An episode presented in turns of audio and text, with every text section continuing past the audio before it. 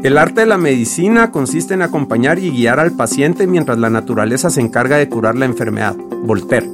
Bienvenidos a un episodio más de Conceptos, conversaciones casuales acerca de conceptos importantes. Hoy tengo el gusto de platicar con el doctor Manolo Cáceres acerca de qué se requiere para estudiar medicina en Estados Unidos como extranjero, cómo la música ha jugado un rol importante en su vida y finalmente estaremos entrando en detalle a varios tips muy buenos de cómo vivir una vida mucho más saludable.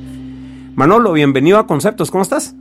Muchas gracias Manolo por la oportunidad que me has dado de poder estar aquí en tu podcast. Eh, personalmente soy un fan de tu podcast, he estado escuchando eh, desde que iniciaste. Yo sé que es un proyecto que tenías desde hace algunos años, pero qué bueno que ya se consolidó y que lo estás haciendo una realidad. Órale, muchas gracias vos. Gracias por tenerme aquí y pues como eh, es un placer realmente estar en Guatemala mi tierra natal, donde nací y crecí, pasé 27 eh, años de mi vida y vengo constantemente a Guatemala. Aquí está mi familia, mis amigos.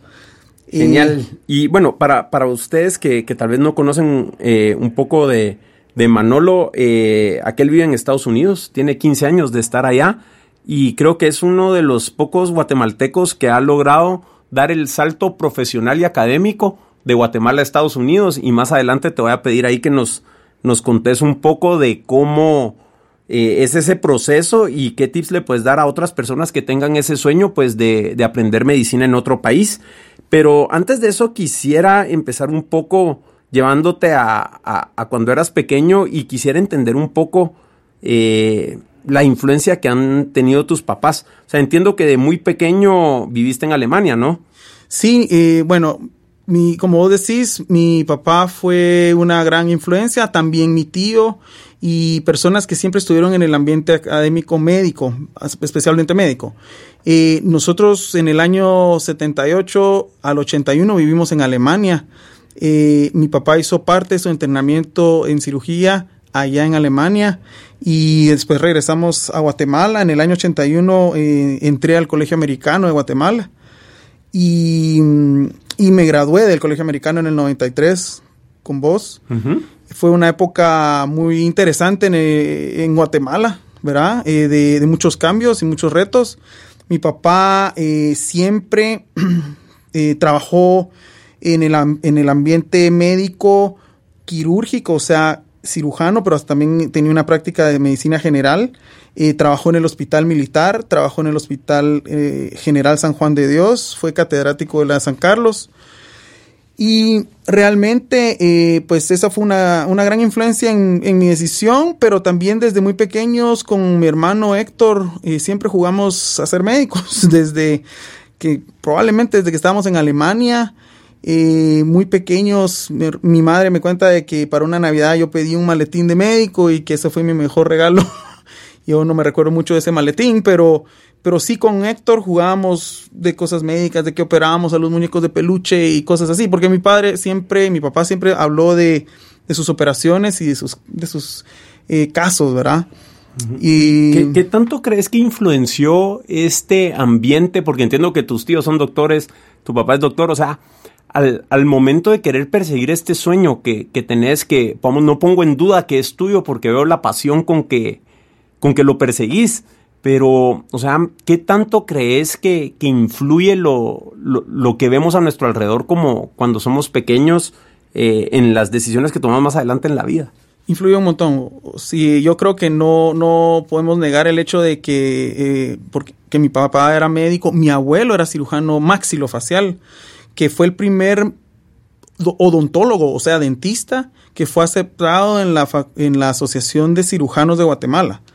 Y él prácticamente era un cirujano, cirujano de, de, la boca y de la orofaringe, eh, lo cual es, eh, es una cosa muy, muy avanzada. Es una cirugía que, por cierto, yo no, no hago y pues, se me hace muy compleja. Y mi abuelo también, créeme que tuvo una influencia y vos lo conociste también. Em, y entonces sí, la influencia de la gente que está a tu alrededor es, es, sin, es no es negar, no se puede negar. Eh, tenemos en la vida pues existen estas comunicaciones verbales y no verbales, ¿verdad? Y las comunicaciones verbales pues obviamente son importantes y ejercen un papel en la influencia en uno, pero las no verbales probablemente también. Entonces, la forma en la cual mi abuelo también estaba muy realizado con su carrera, trabajó hasta, hasta casi los setenta y pico de años. Em, y mi papá que sigue trabajando y operando y, bien, y le vi su satisfacción de poder ayudar a mucha gente. Eh, eso tal vez fue lo que más influyó, no tanto la su especialidad, ¿verdad? Ya lo de, de ser cirujano, ya eso ya vino más adelante, porque esa fue una decisión que ya tomé yo más adelante, pero el aspecto de ayudar a las personas, a los, a los pacientes y estar en el ambiente hospitalario.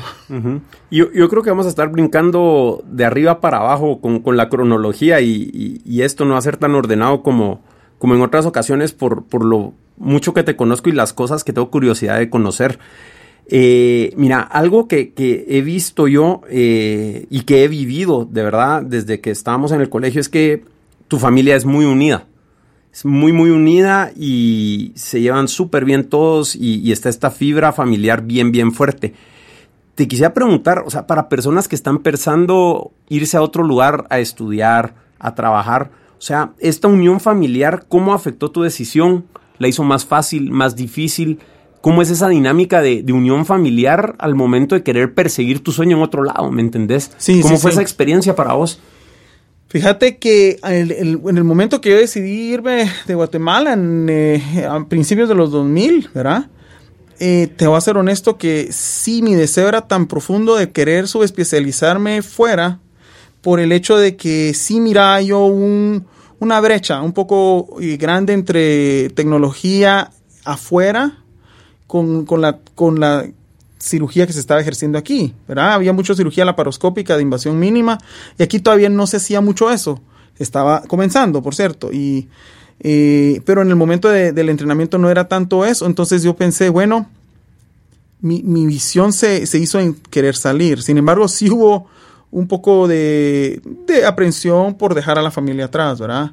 Eh, pero Fíjate que la influencia también, como vos mencionás, de que mi papá se había ido a Alemania.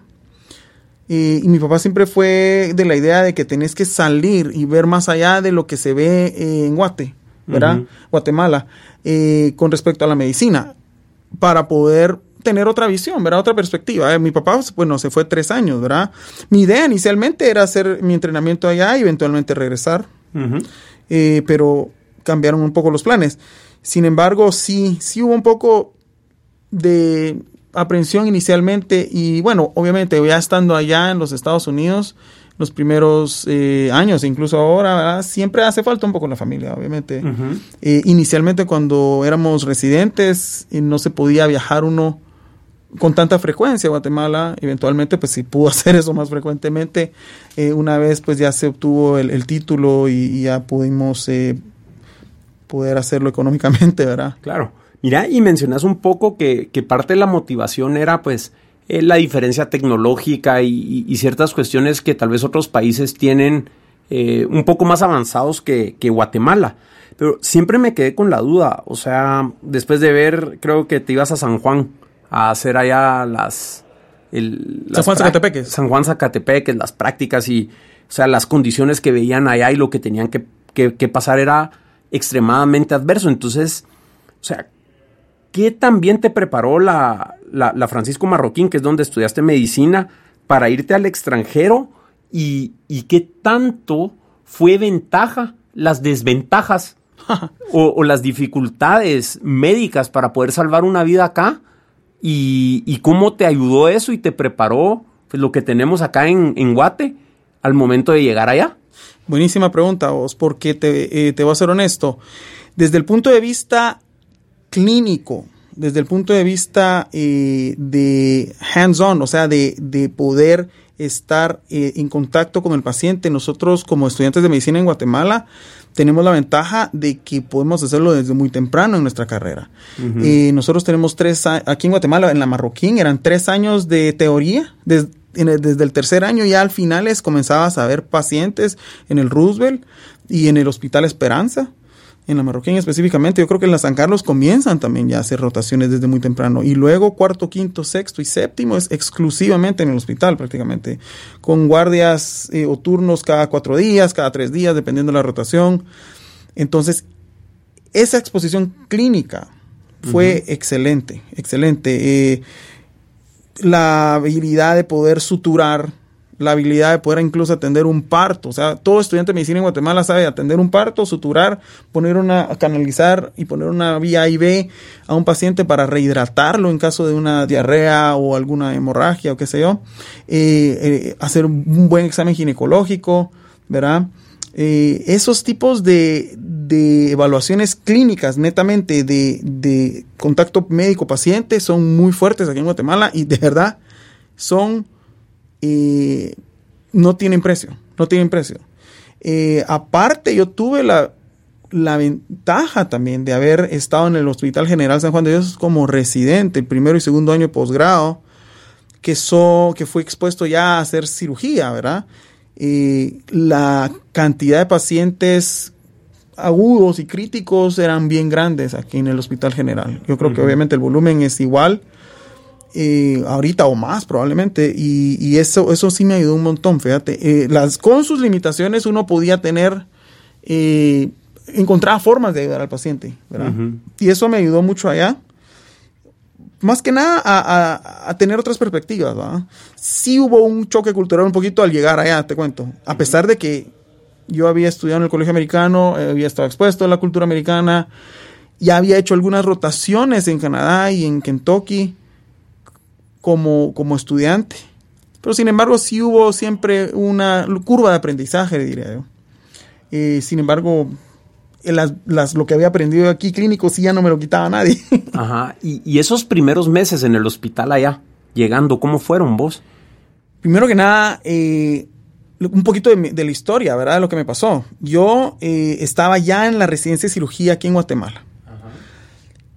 apliqué desde Guatemala después de haber hecho tres exámenes, que eran los exámenes necesarios, el Step 1, Step 2 y el CSA, que es clínico, después de haber ganado esos tres exámenes, eso ya te da la capacidad de poder aplicar a una plaza como médico en Estados Unidos. Em, apliqué como a 50 lugares distintos, ¿verdad? Hospitales universitarios, hospitales comunitarios, eh, más que nada en el noreste, porque eso es lo que me habían dicho que era lo que más eh, aceptaba gente, lo que es incluso Chicago, eh, que es más como Midwest, pero eh, Filadelfia, Nueva York, Pensilvania y todo eso, porque el sur era un poquito más, más cerrado con respecto a aceptar extranjeros por algún motivo. la cosa es que después de los 50 lugares que apliqué, solo tres me dieron entrevista. Y logré entrar en, en Pittsburgh. Después de de ciertos otros pasos, porque yo ya había hecho unas rotaciones como estudiante en la Universidad de Toronto en el 99. Y una carta de recomendación de ese doctor en Toronto, que es en Canadá, me sirvió para poder aplicar a Pittsburgh.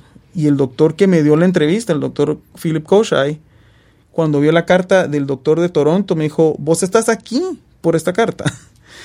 Por esta carta estás acá y te doy la oportunidad de darte una entrevista. Entonces, él me dijo, mira Manuel, te puedes venir acá, pero vas a tener que venir a un año de prueba. No es un año de, cirugía categórico, sino es preliminar. Preliminar significa, vamos a ver qué pasa este año. Bueno, o sea, fuiste abriendo la puerta por puchitos. Por pues. puchitos. Entonces él me dijo, la carta esa me abrió la puerta para la entrevista y él aparentemente le gustó cuando yo me entrevisté con él. Bueno, y un paso antes, algo hiciste en Toronto que quisieron escribir esa carta, pues. Sí, cuando yo llegué a Toronto sí te digo que me había leído el libro de... Porque yo sabía que el, profesor ahí era cirujano de colon y recto, entonces yo sabía, había leído bastante los capítulos de colon y recto y había estado bien empapado para que ahora que preguntara supiera de que yo sabía, ¿va?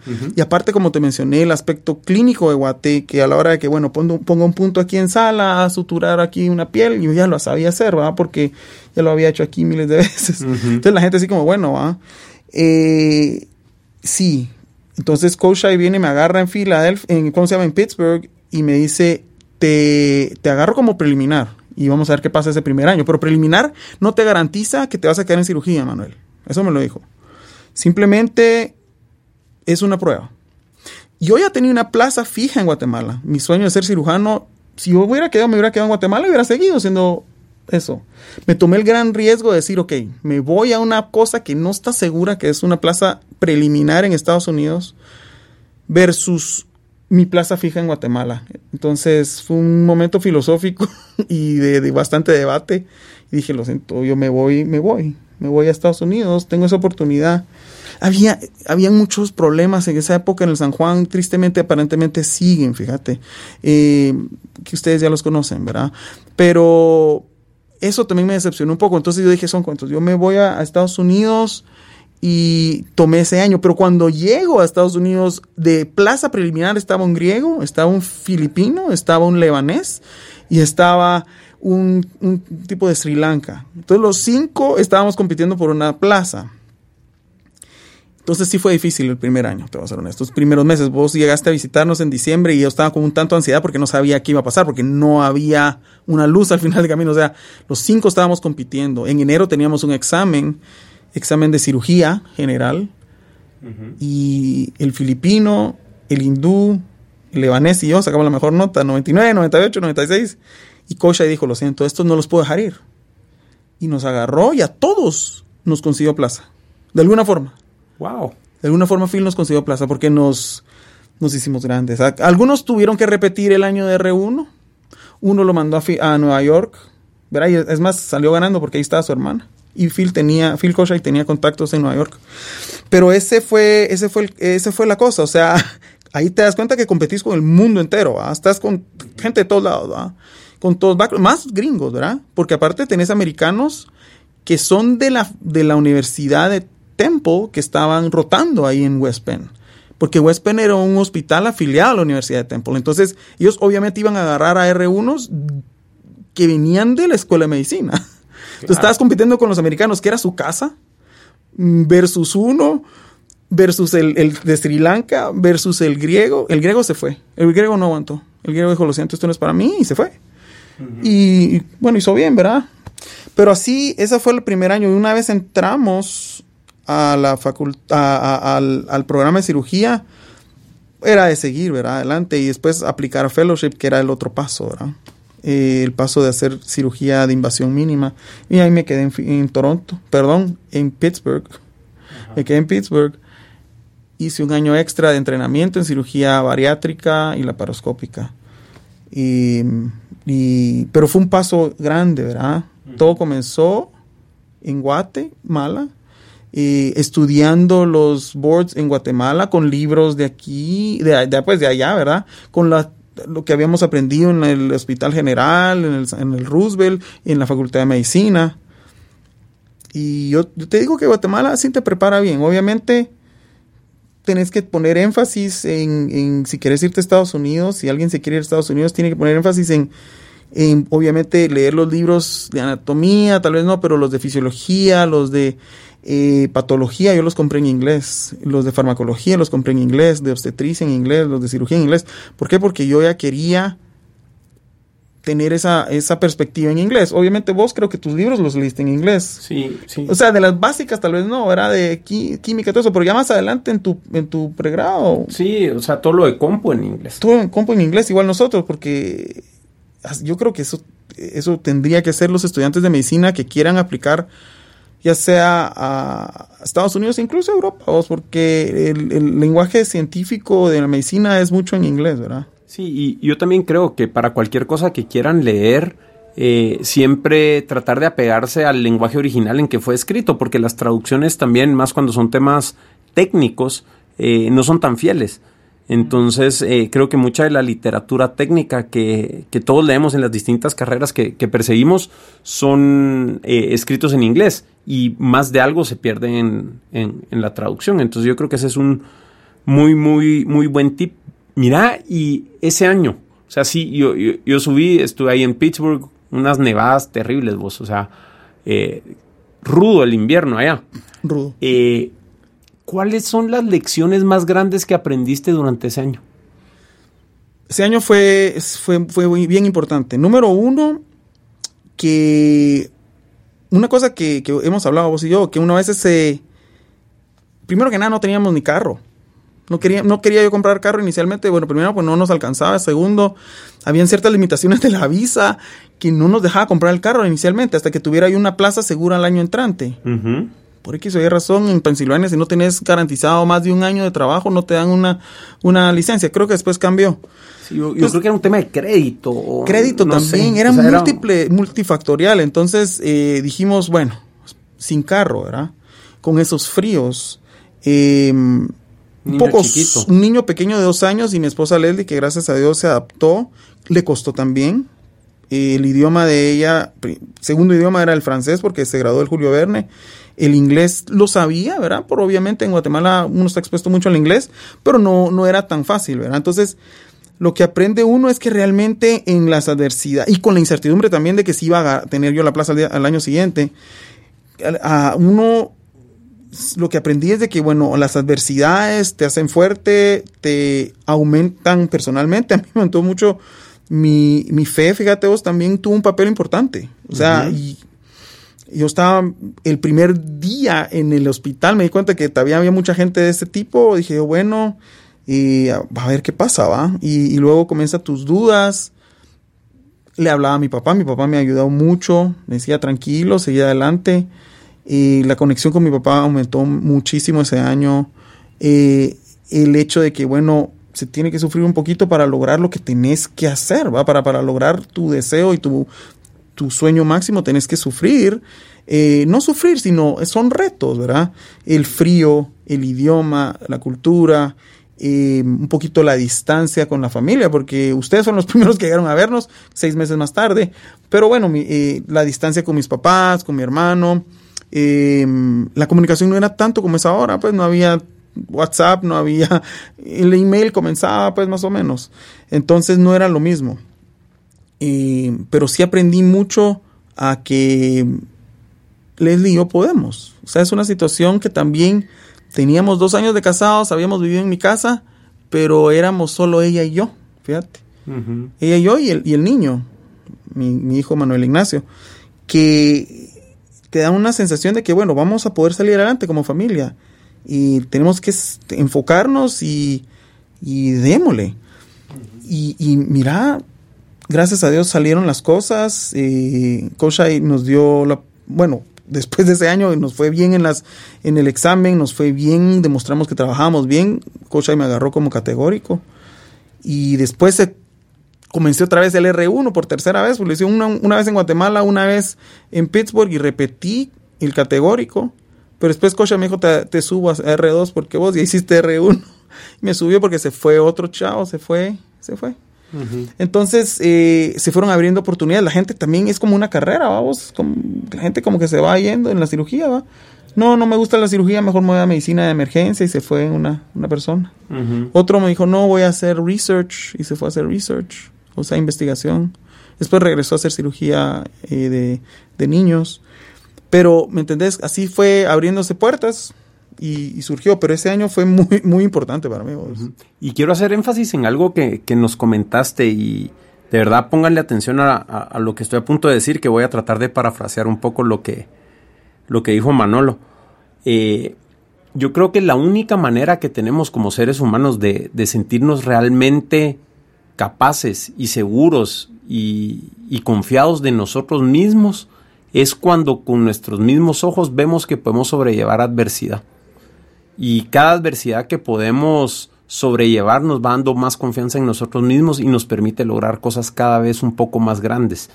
Entonces, yo veo mucho a mi alrededor que estamos en una cultura donde estamos muy enfocados todos a tratar de, quitarle adversidad a las personas que queremos. Y se confunde mucho esto de amor con no permitir que las personas experimenten adversidad. Pero según veo yo las cosas, al, final cada vez que hacemos eso, estamos privando a esas personas de poder saber hasta dónde pueden llegar. Y, y, tener esa sensación de solidez, esa es la palabra, esa solidez de saber de que yo puedo junto con mi esposa y esta familia salir adelante porque tuviste la experiencia de primera mano de que estaba de la gran puta la cosa allá y la pudieron sobrellevar. Sí, y te digo, aquí en Guatemala, quiera que no, pues yo tenía la situación de que mi papá era médico, era cirujano graduado del San Juan de Dios, lo conocían algunos de los eh, jefes y maestros de los, del Hospital General San Juan de Dios, habían sido alumnos de mi papá. Entonces, quiera que no, yo tenía un cierto, me sentía como bien cómodo. un poco. Sin, eh, ojo, pero también esa, esa, residencia fue bien, bien dura. O sea, el trabajo era bien fuerte desde, el punto de vista de trauma y desde el punto de vista de, de trabajo era bien sobrecargado como cirujano de R1 aquí en, el San Juan de Dios. Pero era otro tipo de reto. El reto de estar en un país lejos de tu casa, otro idioma, otro, otro clima, eh, con un poco de incertidumbre. Esa, es así como nadie te conoce, nadie me conocía. Y estás solo. Y es, es, un reto que, que, costó, pero a la larga cuando vas agarrando pequeños logros, pequeñas metas, vas superando, estás diciendo sí puedo, sí se puede, sí, sí se puede lograr. Y se logró. Y eso fue el primer paso. Luego fue también conseguir el fellowship. No fue tan fácil. Había un ¿Qué es el fellowship para las personas que no saben? Sí, exacto. Gracias. El fellowship es una subespecialidad. O sea, después de haber hecho los siete años de medicina general aquí en Guatemala y hice luego un posgrado, que son los años de cirugía, dos en, dos en el San Juan de Dios y cinco en, en, Pittsburgh, en West Penn Después hice un año extra de fellowship, que es como cuando ya la gente se quiere especializar. Podía haber agarrado cirugía vascular, cirugía de colon y recto, cirugía torácica, cirugía de trauma, cirugía eh, enfocada al critical care o eh, cuidado crítico. Y yo escogí cirugía de invasión mínima, que es como la paroscópica, que ya tenía cierta base grande durante mi entrenamiento, porque lo que me entrené durante el entrenamiento es mucha cirugía laparoscópica, pero fue más especializado. Ese año fue mucho más cirugía laparoscópica. No había tiroides, no había mama, no había otras cosas. Sino era más solo eh, cirugía laparoscópica y bariátrica, que es, eh, es una cirugía para perder de peso. O sea, la gente que sufre de sobrepeso, se le ofrece esto como una, como una, eh, como un tratamiento terapéutico, ¿verdad? el aspecto de la cirugía bariátrica no solo es el hecho de que estás ayudando a la persona, sino que también es una cirugía bien compleja, que puedes extrapolar toda la técnica a otros tipos de cirugía, ¿verdad? Entonces, si yo quiero hacer una hernia, hernia laparoscópica de invasión mínima, con las herramientas y las técnicas que había aprendido para hacer bariátrica, las explico aquí. O sea, te estás tirando a un un campo bien complejo laparoscópico para poder agarrar y, especializarte y quitar un vaso, quitar un parte de un estómago, quitar un colon, hacer eh, cirugía de hernia, pero todo con eh, de invasión mínima, que es la paroscopía, que significa que es a través de pequeñas incisiones eh, y una cámara, ¿verdad? Que te ayuda a guiarte y hacer ese tipo de cirugías. Hasta ahorita voy entendiendo qué es lo que realmente haces vos ¿Ah, después de tantos años. Qué, qué interesante vos. Y bueno, toda esta preparación académica allá en el noreste desembocó en oportunidades laborales allá. Eh, sí, sí, exacto. Entonces ahí venía el dilema porque terminamos ahí. Eh, terminé yo mi, mi fellowship, mi, mi, año de cirugía bariátrica y mínima invasiva y surgió una situación. Bueno, comienzan las ofertas, fíjate vos, eh, porque Estados Unidos necesita cirujanos, hay una necesidad grandísima de cirujanos. Es más, se cree que va a haber un, eh, más necesidad, un shortage de cirujanos para el año 2030 porque no hay suficientes. Hay, la población pues obviamente siguió creciendo pues. y mucha gente no se mete a cirugía general, se meten a cosas más, más sencillas o diferentes, no, no digamos sencillas, pero más que tengan, entre comillas, calidad de vida, ¿verdad? Así como si va a haber, ajá, y si va a haber escasez debido a tu linaje, la solución es que tengas más hijos. Pues. Sí, exacto, para poder... Eh, para suplir la necesidad de cirujano. No, no, no. Pero esa es, es una cosa, bueno, van a haber otras alternativas ahí, pero lo que pasa es que mm, la... Sí, eso es, eso lo que, lo que hacíamos nosotros, cirugía general, con invasión mínima. ¿Cuál era la pregunta? De cómo transicionaste de, estar en el noreste a, a la las y oportunidades. Las, las, oportunidades laborales. ¿Cómo fue ese, ese proceso y, y, qué tal te fue? Comenzaron a, caer unas ofertas, eh, sin embargo, por el hecho de la visa, ¿verdad? Y eso es algo que si alguien se quiere ir allá, tiene que saber de que existen dos, dos formas, ¿verdad? La visa J1, que es una visa eh, que es como de estudiante, y la visa H, que es como de trabajo, ¿verdad? Eh, la visa H es, por, por, ejemplo, la que le dan a los ingenieros de Google, eh, que vienen de la India, de China, de varios lugares. El, aspecto médico es un poquito diferente porque sí hay un grupo, hay un específico número para médicos, porque como saben de que hay necesidad de médicos de todo tipo, ¿verdad? En Estados Unidos. Entonces, eh, yo tenía una visa J1 que te dice, usted tiene que regresarse dos años a Guatemala, o se puede quedar aquí en Estados Unidos trabajando, pero tiene que trabajar en un área de eh, bajos recursos o de, de underserved, que le llaman ellos, que necesitan un lugar donde no hay suficientes médicos, ¿verdad? donde, de, servicio, donde haya necesidad del servicio que, que, proveemos nosotros. Entonces, yo apliqué a un lugar en Alabama que queda cerca de Birmingham, que era un afiliado a una eh, entidad más grande, que era el Baptist, Baptist Health System de, de Birmingham, que el Baptist es grande. Y ellos estaban, tenían una como sucursal en un, en un pueblo que se llama Taladega, que vos conociste, y es un área de cierta pobreza en Estados Unidos, es una, fase bien importante vos. Teníamos todos los recursos, ¿verdad? Era un hospital tal vez como decir un poco más pequeño que el, eh, que el Hospital Esperanza de aquí de Guatemala, ¿va? un poquito del tamaño del Hospital Esperanza o el Herrera, algo así, de ese tamaño. Eh, con cirugía laparoscópica, endoscopía, pero yo hice de todo ahí, fíjate, porque ya no solo hice laparoscopía, sino ya también hacía mucho pie diabético, heridas, eh, hacía mama. Eh, pero siempre yo quería tirarme a hacerlo laparoscopía, hacía cirugía bariátrica, hice bandas gástricas en su tiempo, hice mangas gástricas y estuve ahí ocho años. O sea, las oportunidades surgen una vez se gradúa uno de cirujano en Estados Unidos. ¿Por qué? Porque hay necesidad. Eh, no sé cómo van a hacer las cosas ahora con, la administración nueva, pero yo creo que la administración que, que hay en Estados Unidos, ya sea demócrata, republicano, X, Y o Z, no se puede negar que hay necesidad de médicos en Estados Unidos.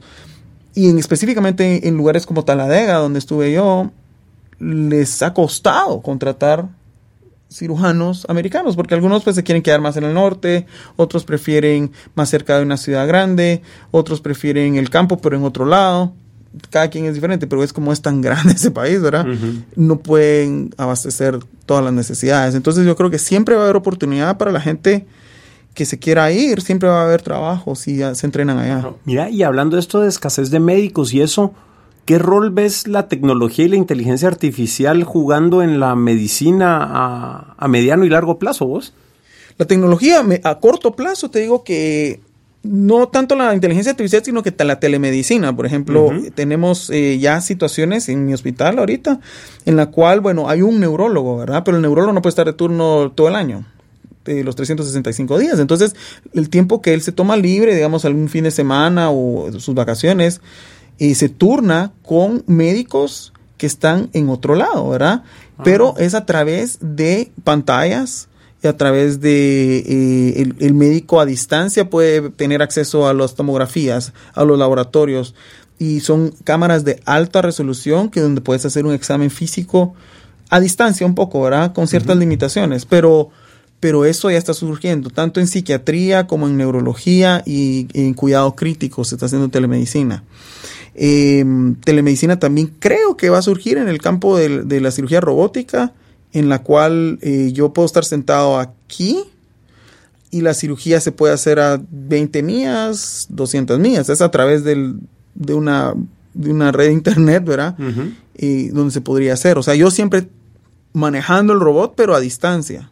Eso va a surgir. O sea, eso es como telemedicina inteligencia artificial, sí, sí va a haber, digamos, como Watson, que tengamos la capacidad de preguntarle a esa computadora como la de IBM de Watson, eh, que nos dé un algoritmo o con los potenciales diagnósticos y qué hacer, ¿verdad? Y nos guíe un poquito hacia un diagnóstico, aunque te digo, la medicina es compleja, como todo, ¿verdad? No es como una receta cocina. Viene un paciente con un, un dolor específicamente en el lado derecho uno dice, bueno, es un apéndice, ¿verdad? Pero puede ser un diverticulitis, puede ser eh, infección de urinaria, puede ser una torsión de ovario, eh, o puede ser, puede ser apendicitis, pero, pero hay otros aspectos, ¿verdad? El paciente puede estar en anticoagulantes, o sea, son múltiples variables. Obviamente, en el futuro yo creo que esas variables pueden ser como obliteradas, se está acumulando una cantidad de información impresionante en las computadoras porque mucho, allá en Estados Unidos, el paciente es ingresado y se su ficha médica se mete a la computadora, entonces uno tiene acceso a su historia clínica previa, a sus laboratorios previos, a sus tomografías previas y, del, de la actual admisión al hospital, donde puedes comparar.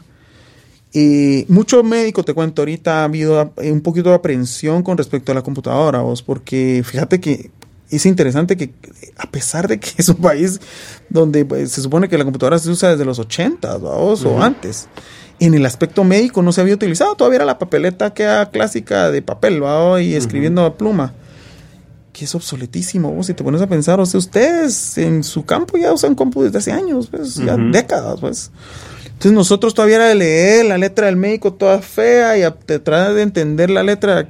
Entonces, el cambio surgió precisamente por la administración de Obama. Dijo, lo siento, esto tiene que cambiar ya. Ustedes tienen que meterse a Electronic Medical Records.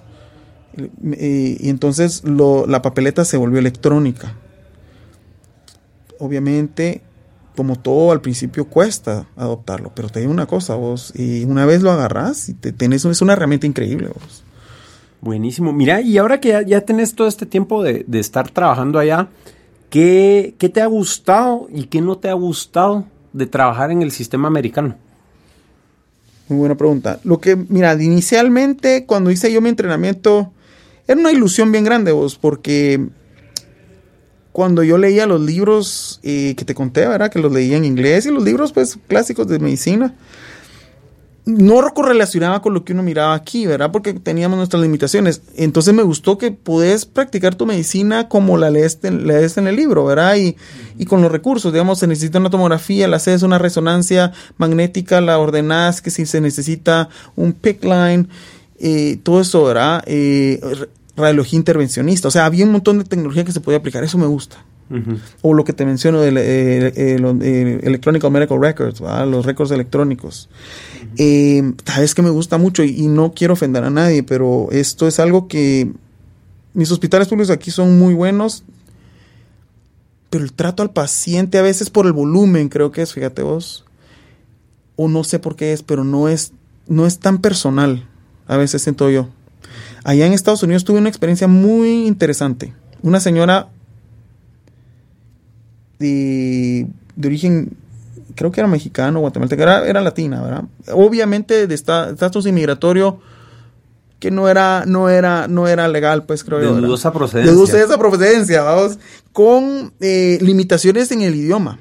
Fíjate vos uno de mis R3 estaba de turno y le íbamos a extubar al paciente en el intensivo, había tenido una complicación y teníamos que quitarle el tubo, ¿verdad? Pero no podía comunicarse con ella en español. Entonces yo era el R1, el primer año de residente, me llamó Manny, vení, quiero que me ayudes a explicarle vos, pero con aquel interés, fíjate vos, de mi R3, de que ella entendiera bien qué estaba pasando, de que se le iba a extubar que le íbamos a quitar el tubo, que iba a tener un poquito de dificultad respiratoria inicialmente, pero que queríamos que respirara profundamente para que, para que pudiéramos dejarla extubada.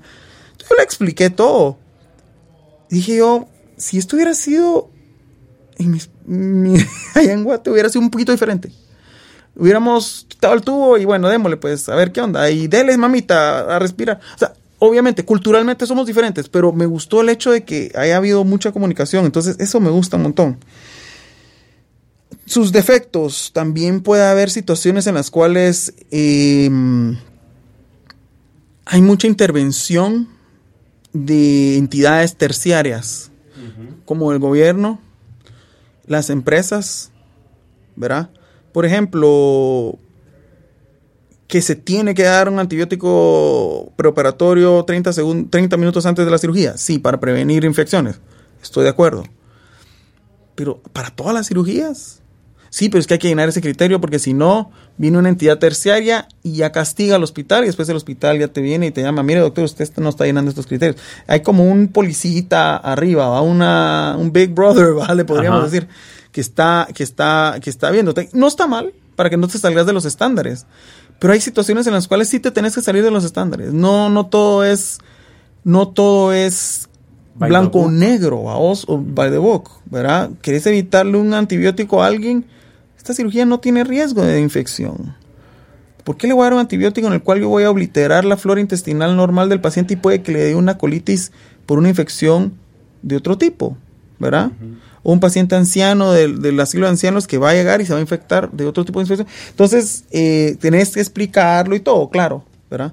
Entonces, eso no me gusta cuando hay esa, esa intervención de una cosa que se llama JACO, ¿verdad? Vos, eh, también los administradores de los hospitales a veces han perdido un poquito el respeto al médico, fíjate vos, y nos ponen como en el mismo plano, y es feo decir esto, pero sí, obviamente, vos, como te conté ahorita, el entrenamiento fue de 13 años o más, casi 20. Entonces, decís vos, te ponen al mismo nivel que una enfermera, que se llama provider, y nos llaman providers a todos, o sea, proveedores. Proveedor somos el, el médico, el, el ginecólogo y la enfermera somos proveedores. Entonces, eso ya no me gusta porque están metiendo esa, esas, esos tipos de jerga. Fíjate vos, o en vez de cirujano te dicen proceduralist, procedu alguien que solo hace procedimientos. Uh -huh. Entonces, cuando cambian esos, esas semánticas, hay médicos que están bien enojados con eso porque dice, ¿por qué, verdad? Y si nosotros somos cirujanos. Entonces, esa tendencia no me gusta, me da un poco de ansiedad, te cuento, y a muchos médicos también. Faltaba vos. Sin embargo, estoy, o sea, en general la mayoría es, es muy positivo. Eh, Guatemala sí. Aquí, digamos, las, las, aseguradoras también están muy encima tuyo allá en Estados Unidos. Por ejemplo, si usted deja al paciente un día más y no se justifica la estancia del paciente, eh, bueno, entonces el paciente no se le va a cubrir el seguro y entonces, eh, no, que aquí, la, aquí yo he visto, mi papá a veces deja al paciente un cacho más porque el paciente, bueno, bueno, él paga, ¿verdad? De la bolsa, pero él dice, doctor, no, no quiero irme a mi casa todavía, me siento que me quiero quedar un día más y, bueno, si usted lo paga, déle, pues, se queda un día más, ¿verdad? Uh -huh. Pero ya como todo el mundo es con seguro, el seguro no te paga, entonces el hospital está encima de vos. Bueno, cuando se va al, se va al hospital ya no, ya, no, -huh. ya no llena criterios para que se quede, ¿verdad?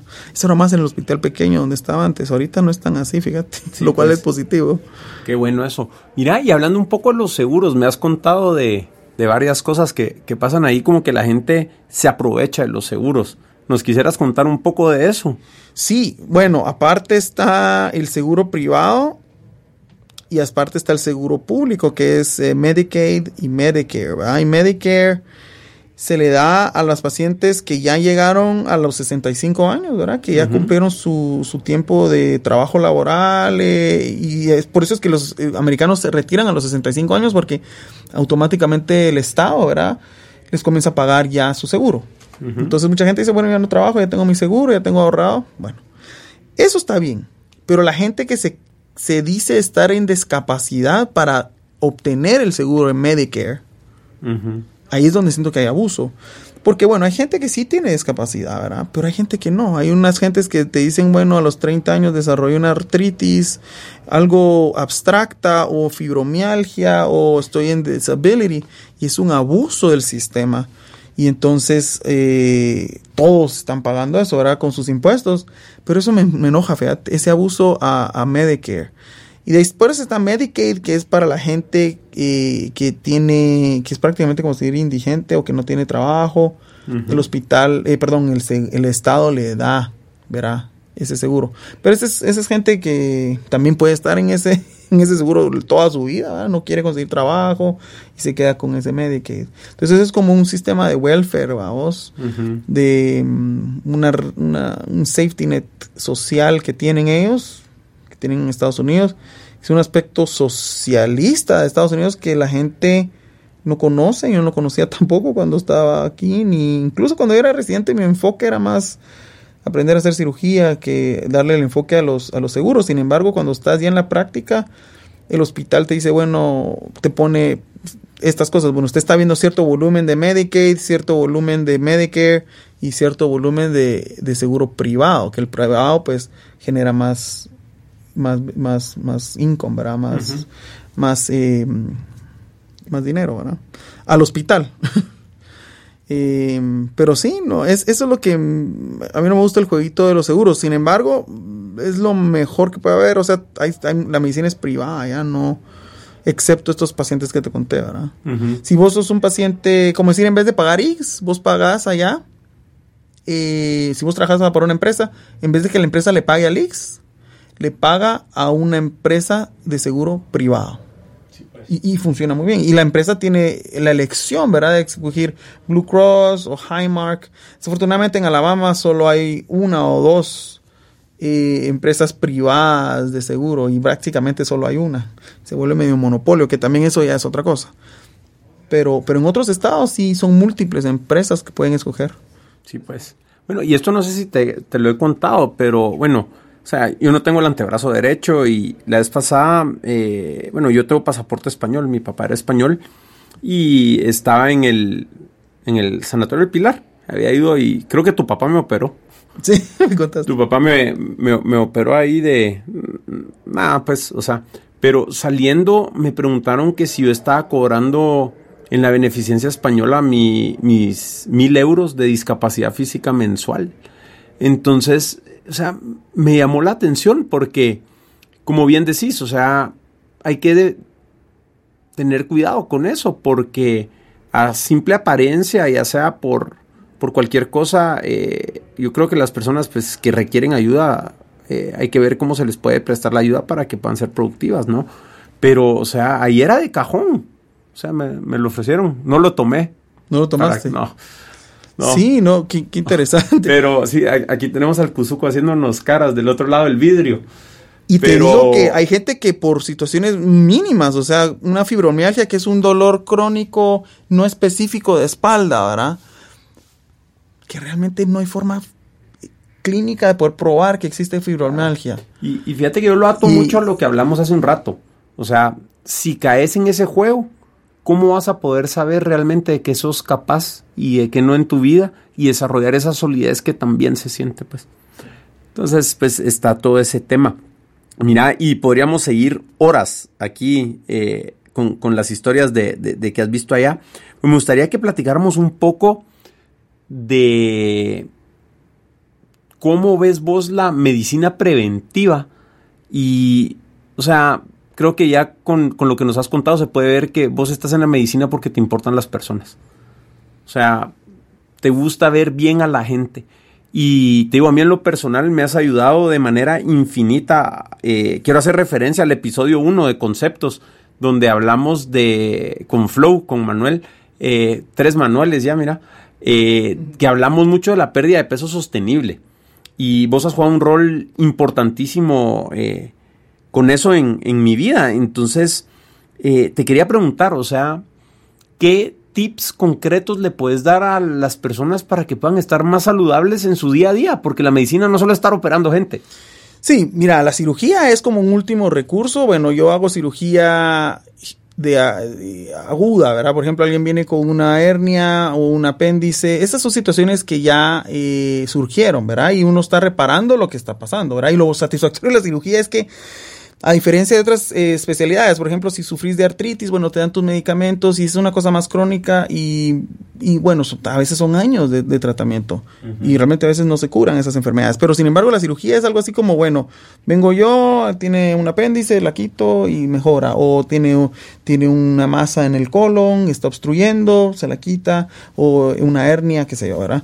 Entonces se, se repara y se, y se mejora de un solo, ¿verdad? Eh, y, si hay cierto contacto íntimo con el paciente, que eso también me gusta, el hecho de que el paciente inicialmente había un cierto tabú, ¿verdad? Decirle a alguien, bueno, yo lo voy a operar, ¿verdad? Yo tengo cierto acento en inglés, ¿verdad? No, no, no nací allá, ¿verdad? Tengo cierto acento, pero digo yo, el paciente eh, confía en uno, a pesar de que lo miraban uno patojo hace 10 años, ¿verdad? Cuando comencé a hacer cirugía ya como, como attending, y, y, y a pesar de mi acento, ¿verdad?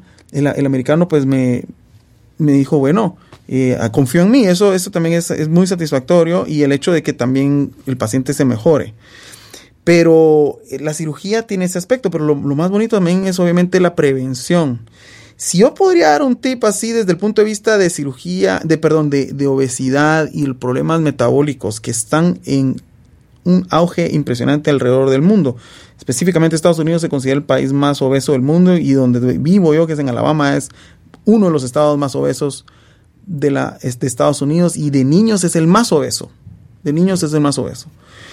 Eh, a mí esos números, el hecho de haber estado expuesto tanto a, a obesos en cirugía bariátrica, dije, no, hay que hacer algo, ¿verdad? Entonces sí, recién, mi esposa es nutricionista, y recientemente, te digo, me ha, me llamado muchísimo la atención lo que es nutrición. Es más, he pensado hacer como un posgrado o algo en, en, o un máster en nutrición. consejo sano, desde niño, desde niños, evitar el uso de consumo de azúcares refinados, jugos, Coca-Colas, gaseosas y todo lo que todo lo que es azúcar que llegue de una forma muy rápida al tracto gastrointestinal.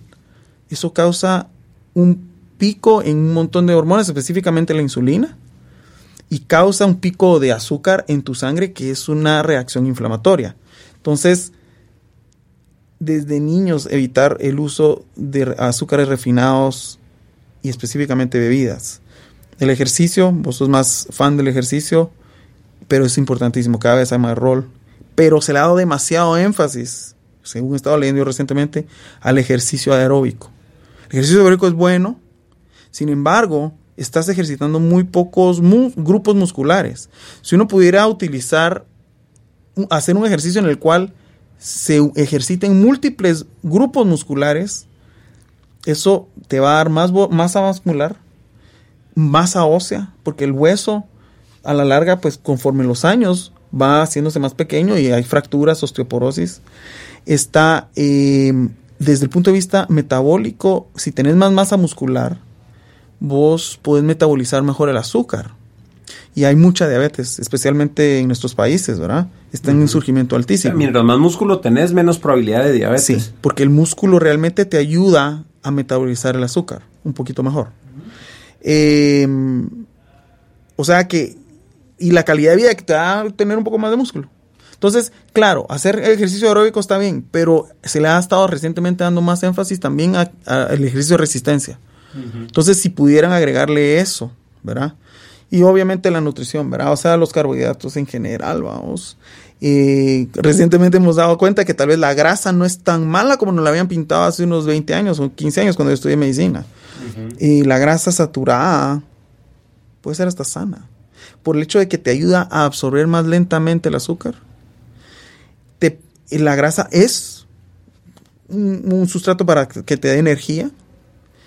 Preserva músculo. Fíjate vos o sea, cuando, cuando uno está eh, en estados de, inanición, la grasa te, ayuda a que no, consumas tu músculo, ¿verdad? Y la proteína es buena, pero mucha proteína también te da esos picos de insulina. Que se a, la, larga la proteína se puede comportar como grasa también, como azúcar. Contame más de eso, porque yo me estoy metiendo cualquier cantidad de proteína al día. Pero ahora viene la otra cosa que también eso ya viene en el horizonte, que es la medicina personalizada. Que yo creo que eso es lo que se le va a dar énfasis en los próximos 5 o 10 años. El hecho de que la fórmula que te funciona a vos no es la misma que le va a funcionar a, una mujer de 30 años o a un niño, ¿verdad? Obviamente.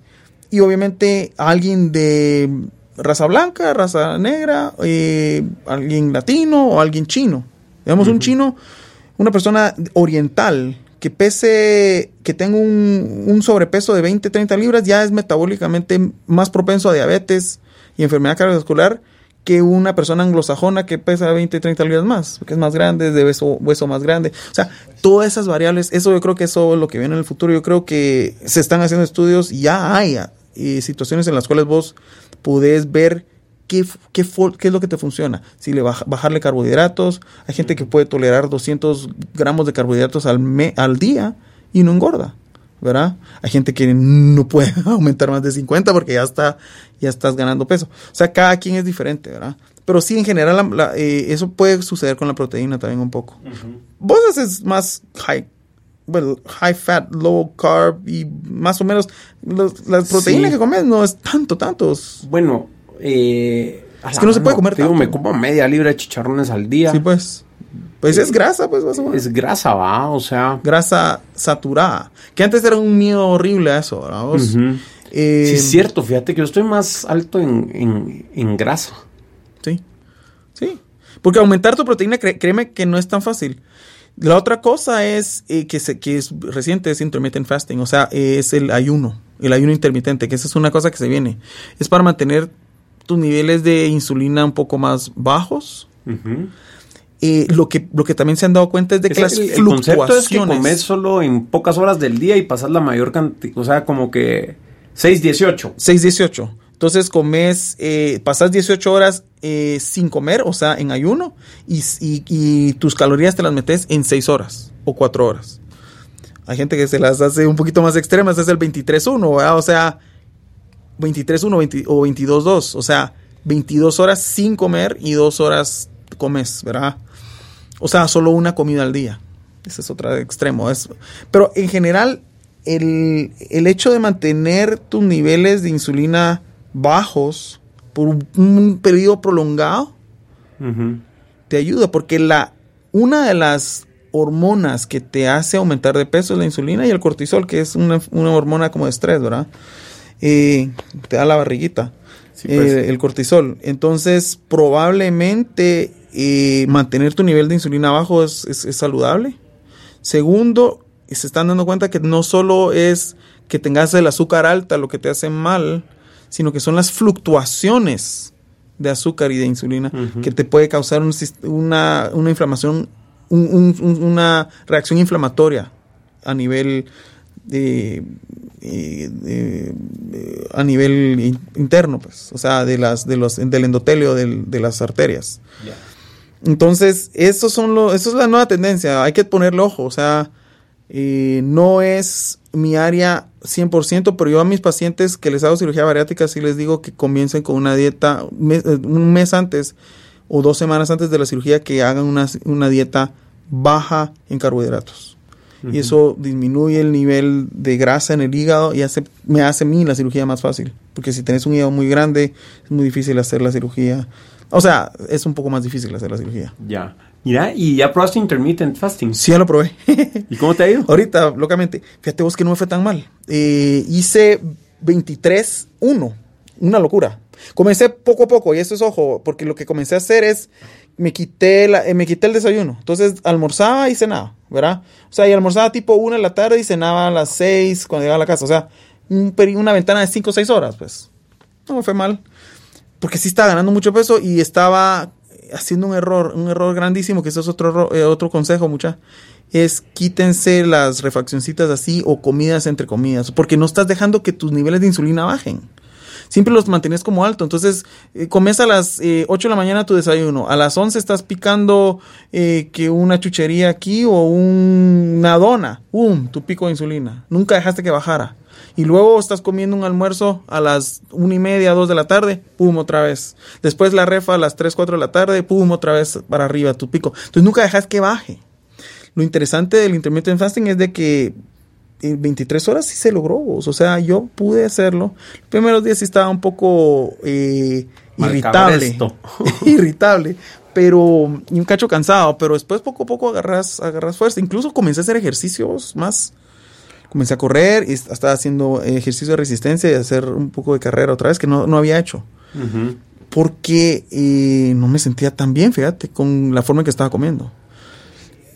Ese es, es lo que estoy haciendo. Obviamente yo cada vez que mi, esposa se viene a veces un mes a Guate, yo hago esos experimentos. Me volví vegano un tiempo.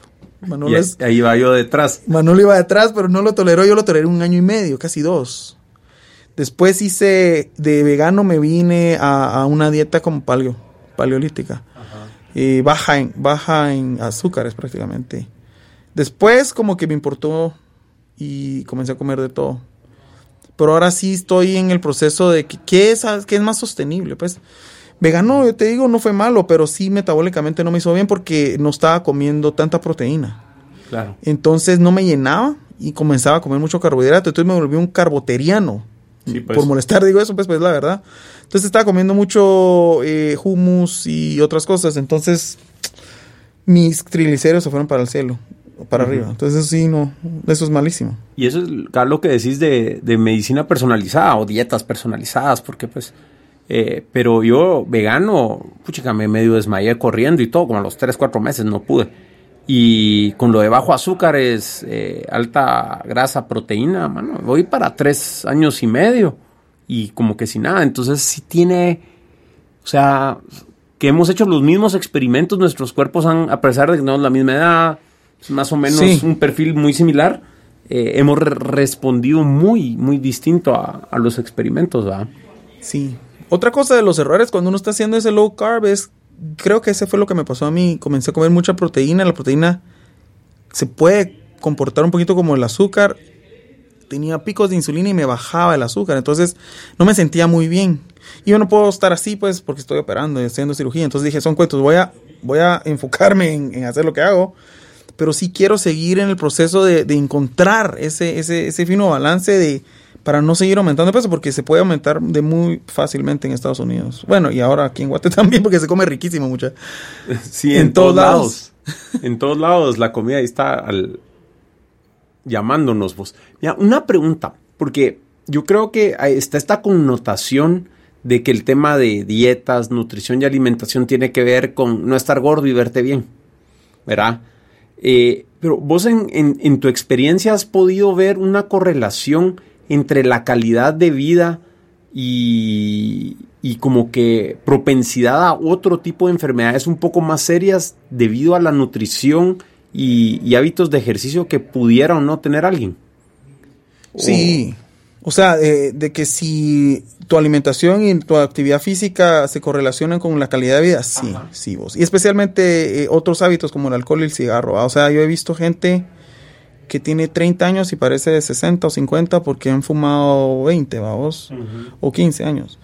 Eh, obviamente el, lo, tóxico que es el fumar ¿va? o el beber también eh, fuertemente se, se correlaciona a gente, eh, el estado de salud de las personas deteriora, ¿verdad?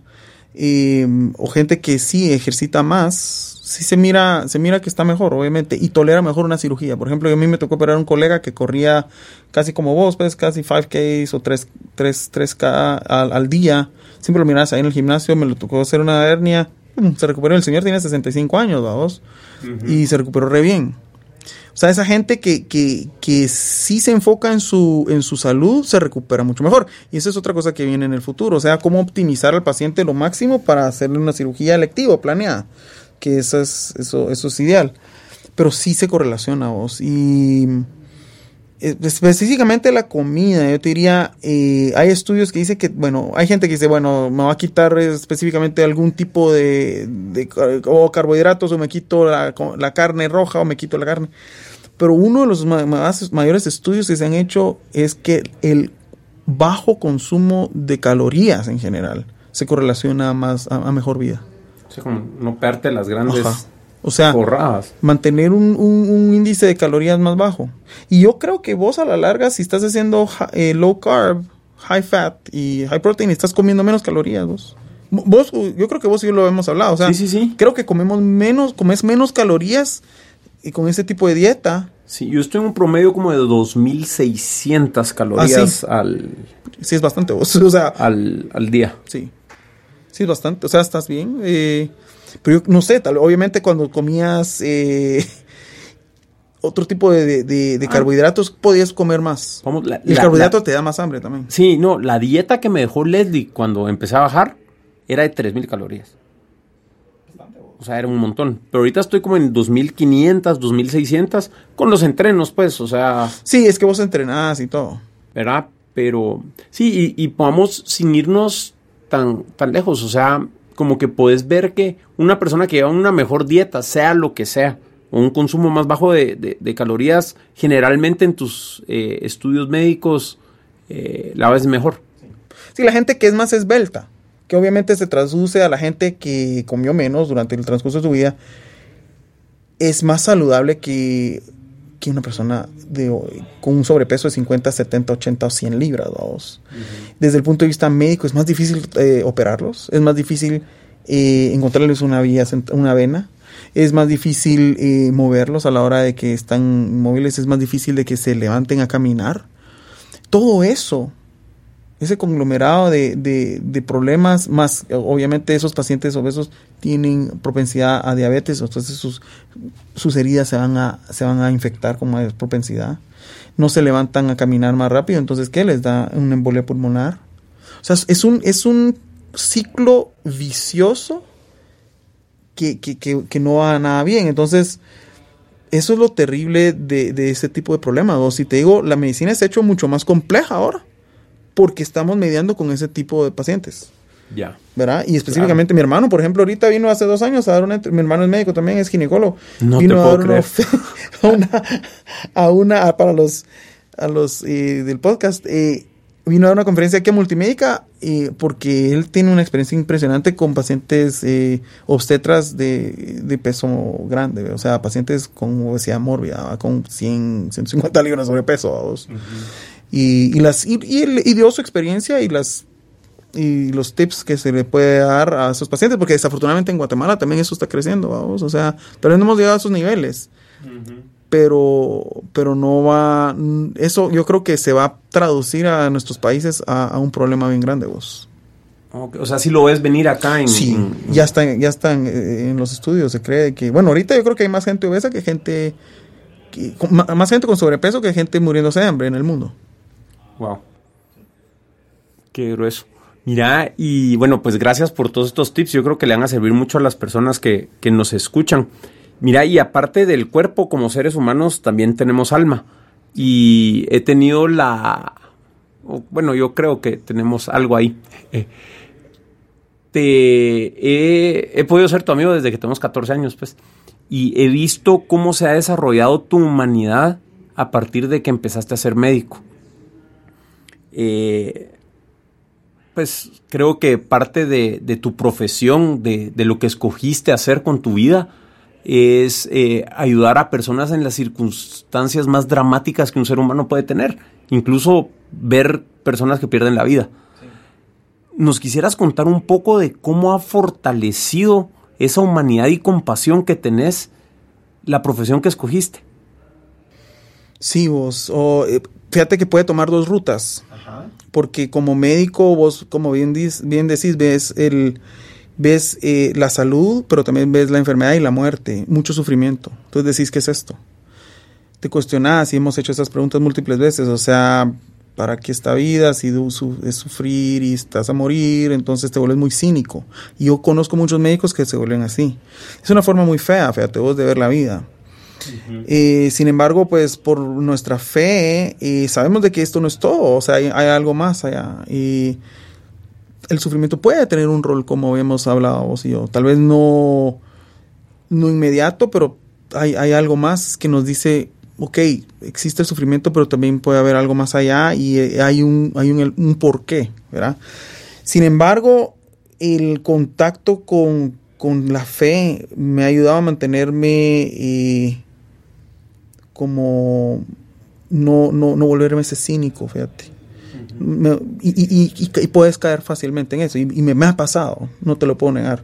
Que Está esa lucha siempre. Está esa lucha, ¿verdad? vos? Eh, especialmente cuando hice mi rotación en, en pediatría, vos. Ese- esa es una cosa que a mí me dolió mucho. Yo, yo, yo no entendía qué me estaba pasando ese- esos dos, tres meses últimos de la pediatría. Yo estaba deprimido.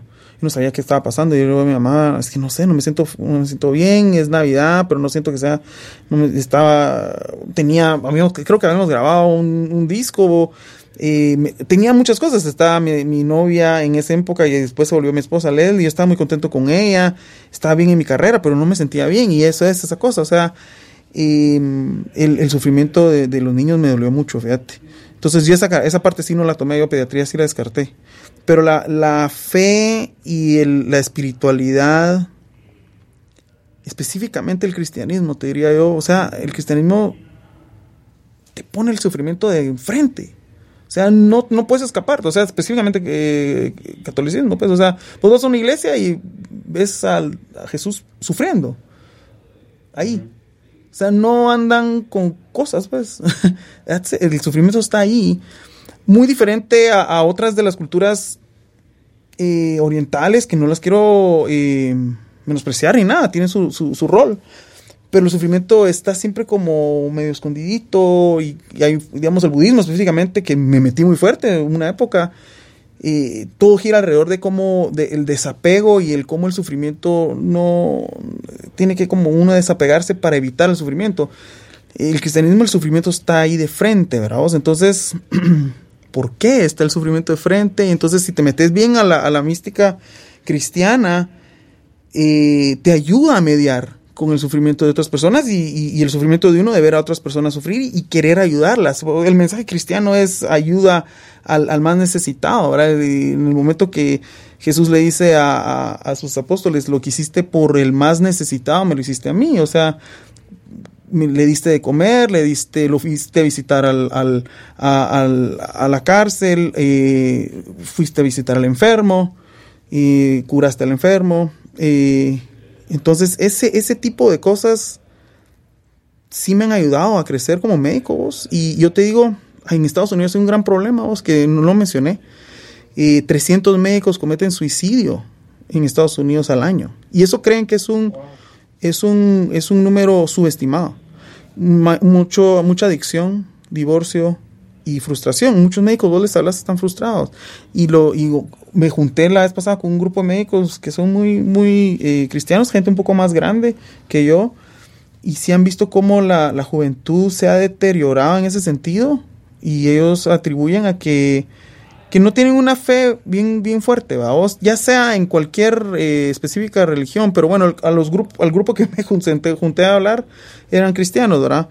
Y hablamos precisamente de eso, de, del cristianismo, cómo te ayuda a, ver el sufrimiento, cómo te ayuda a, jugar un parte del, del, plan divino de querer ayudar al otro y, y de que tu prójimo es tu hermano y lo tienes que amar, ¿verdad? Si no vos, vos, eso y no tienes ese fundamento cristiano fuerte, puedes caer en ese cinicismo que es, es terrible, fíjate y, no se lo recomiendo a nadie, específicamente a médicos, porque es feo, a tener un médico medio cínico, eso es feo, pero no, así puede ser un político, así puede ser un ingeniero, así puede ser un farmacéutico, puede ser cualquiera, vamos. Bueno, y mencionaste, para cambiar de tono ahorita, ponernos un poco más alegres, mencionaste un poco que cada vez a Navidad habíamos grabado un disco y todo, eh, bueno, para los que no saben, con, Manolo tuvimos un, grupo de música acá, grabamos tres discos y estuvimos como que activos, no sé, siete, ocho años, no sé.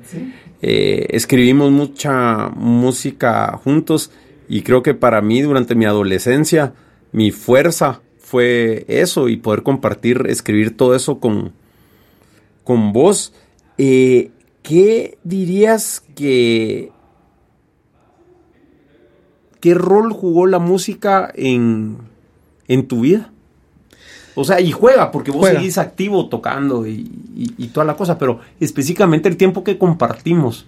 Fue grandísimo, fue grandísimo, porque como vos mencionaste en nuestra adolescencia, había muchos retos, a vos, eh, como todo adolescente, tiene sus dudas, sus se está encontrando su, eh, identidad, tiene sus eh, defectos, ¿verdad? Y y muchos miedos, te podría decir, pero no sé, como que cuando nosotros comenzamos a tocar en el grupo y vimos que la gente pues nos les gustaba nuestra música y disfrutamos de hacer la música, nuestra música, que también fue algo que logramos escribir tres discos, de música original em, y que la gente le gustó.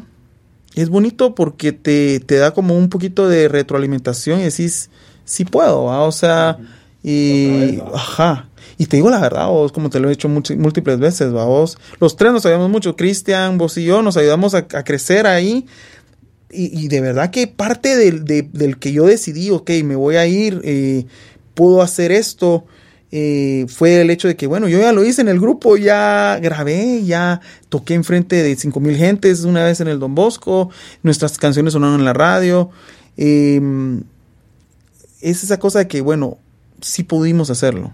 Fue bien satisfactorio. La música que se escuchó en los noventas eh, tenía una gran fase, ¿va? O sea, era, eh, había gente muy técnicamente muy buena musicalmente eh, y sufrimos el cambio de, un tipo de música al grunge que era más no tan técnicamente bueno, pero con una expresión de los sentimientos bien fuerte. Bien visceral, Bien visceral, que también fue bien importante.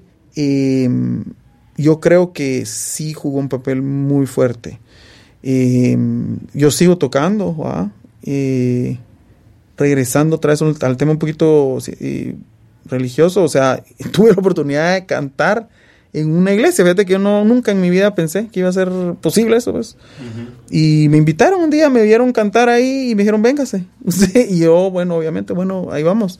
Y canté y eso me ayudó también desde el punto de vista espiritual un montón, te voy a ser honesto. Y yo practicaba los salmos, iba oyendo los salmos en mi carro para ir al hospital y, escucharlos y escucharlos. Digo, ok, aquí hay algo. ¿ah? Y, fue, eh, fue una cosa muy bonita. Fue como la otra de las fases musicales que tuve yo. Eh, o sea, la música me ha dado satisfacciones desde niño, desde niño. Mi, abuelo, de él, le puedo atribuir yo y mi papá también. Mi papá le fascina la música clásica. Pero nosotros con mi hermano nos íbamos a la antigua a la casa de mi abuelo y mi abuelo tenía una, una colección de discos y él ponía sus discos de todo tipo de música, eh, mucho, mucha clásica, pero también zarzuelas, eh, música eh, gitana, hasta obviamente rock, ¿va? tenía un poquito el soundtracks de películas como The Sound of Music, Oliver Twist y cosas así, que, pero todo eso creo que nos influyó a la hora de componer también, vos. Sí bastante. Y fue realmente eh, como un sueño hecho realidad porque yo cuando comencé a apasionarme por la música fue como a finales de los 80, ¿verdad? Con los grupos, Guns, Skid Row, y Poison y, luego la transición que hubo con, con los otros, ¿verdad? Pearl Jam, Nirvana. Y, tuvimos la ventaja, creo yo, de que vivimos y gozamos los dos aspectos, que hay gente que se quedó en uno, hay gente que se quedó en otro, pero nosotros vivimos esa transición y nos gozamos las dos, vamos. Definitivo. Y fue una química bien bonita, vos, que entre vos, Cristian y yo, fue una cosa única, mano, única. Te voy a ser honesto, yo me río a veces, Porque ¿cómo, ¿cómo, sucedió? No sé, vos, pero, pero fue bien bonito. Sí quiero agregar a Juan Carlos también, porque fue, fue también una parte bien interesante, importante. Y ese primer disco que grabamos para mí, em, tuvimos la oportunidad de remasterizarlo ahorita y está disponible para los que los quieren escuchar. Eh, escuchar ese disco otra vez fue muy, muy fuerte, muy bueno para mí. También fue un poco fuerte, te voy a ser honesto, pero, pero sí, eh, qué grande ese disco vos. y así solo eso lo voy a decir. De verdad que sí, lo pueden buscar como con la caída del sol en Deezer, Spotify, Apple Music. Eh, está en todos lados. Está en todos lados, Amazon también. Eh, sí, y, y, te digo, lecciones bien, bien grandes porque Creo yo que en, términos de autoestima y probar que uno puede lograr un sueño a tan corta edad, creo que fue importantísimo. Eh, ética de trabajo, porque sí, fregadera y casi siempre que hubieran cervezas o algo ahí cuando uno estaba practicando, pues por un lado, pero la ética de trabajo y la cantidad de horas. Sí, le dedicamos horas. De, de, práctica y, y, dejar otras cosas, o sea, y uno puede empezar a ver esa relación entre, entre trabajar y lograr lo que quiere a, tan corta edad, creo que fue algo bien especial. Y, y ahí como que esa interdependencia entre las personas, porque eh, creo que siempre estuvimos, Cristian, vos y yo, y, pues bajistas, tuvimos varios bajistas, ¿verdad? Sí. Eh, y cómo la dinámica cambiaba cada vez que cambiaba una persona, y, e incluso pues cuando Cristian faltó, que Cristian murió y, y, cómo todo cambió. Y, vivimos mucho nuestras vidas, creo yo, centrados alrededor de nosotros mismos. Y no nos damos cuenta que nuestras vidas son las personas que tenemos a nuestro alrededor. Y, y, y como algo cambia, todo eso fueron regalos tremendos que nos dejó el, el grupo, creo yo, a, a, los 20 años, pues. Sí, 19, 20 años.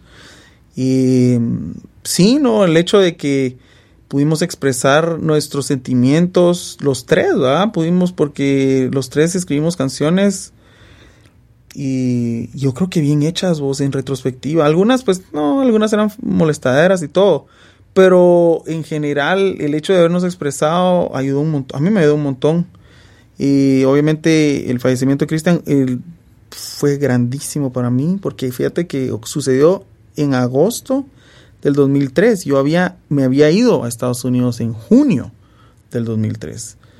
Entonces yo también ese año difícil que habíamos hablado previamente, más el agregante que un buen amigo se había ido, eh, fue duro, fue duro. Eh, para, y Leslie, para Leslie también, porque Leslie lo quería mucho. Sí, sí. Y era muy buena amiga de él. Entonces, pero bueno, no, fíjate que em, salió todo bien porque me dio fuerza también. Aquel era americano, ahí lo molestábamos, ¿verdad? Vos sos más americano que la hamburguesa. Y siempre, fíjate que aquella cosa que decía yo, bueno, ¿qué, hubiera dicho aquel que estoy aquí haciendo esto? ¿ah? Siempre está esa, esa cosa. Y bueno, y compusimos y a veces eh, tuve la oportunidad también de grabar otra vez música por mi cuenta, hice unas par de rolas ahí que me hicieron falta mis cuates, ¿verdad? de siempre, pero también eso, ¿va? Y también cuando canté en la iglesia dije yo, que hubiera dicho este, va, se hubiera reído que yo podría cantando en la iglesia. Es más fácil cantar en un bar con gente, con sus tragos, que en una iglesia, vos, con la gente. O sea, yo me subí a cantar en bares, en, ahí, pero cantar en la iglesia fue muy diferente. Pero sin embargo, yo también pensaba en aquel. Dije, yo, ¿qué hubiera dicho aquel, va? Y siempre está en mi mente, te cuento. O sea, no es, eh, es imposible ignorarlo. Pero eh, fue un gusto, fue realmente un gusto haber estado con él y haber compartido. Dios nos lo dejó buen tiempo, unos años muy importantes de nuestras vidas, nos lo prestó a vos, creo yo, pues eso sí, es lo que Sí, no, re bien, mira, y de verdad que qué gusto tenerte por acá, respetando tu tiempo y que queremos aprovechar para, para ir a otros lados. Eh, creo que vamos a ir cerrando hoy, no sin antes decir y, hacerte una propuesta pública, sin comprometerte, pero creo que sería una tremenda idea que arrancaras un podcast médico dirigido a los pacientes porque uno, tenés un vasto conocimiento, dos, lo puedes transmitir de una manera bien simple a las demás personas. Y sí veo que tu vocación de vida es tocar la vida de un montón de personas a través de que estén bien de salud y creo que es un mecanismo que te puede ayudar muchísimo a llegar lejos. Entonces ahí te dejo buen, consejo, gracias. La tentación para que lo hagas eh, y, que te animes, que te tires y que compartas todo lo que has aprendido para tocar la vida de más personas. Gracias vos, de verdad que sí, yo sé que tu sueño siempre ha sido hacer este, este podcast y está, la idea está muy buena y voy a tomar tu consejo, fíjate. Está... Ahí vemos con, con, el Cuzuco cómo te podemos apoyar, qué hacemos. Eh, y hablando del Cuzuco, eh, cerrando ya hoy, antes de despedirnos, les cuento que el primer podcast que estamos grabando ya en el estudio. De hecho, ah, ahí miro aquel del otro lado ahora. Eh, está genial el estudio, está en 4 grados norte. Estamos al lado de lo que es el carnicero y el sushi.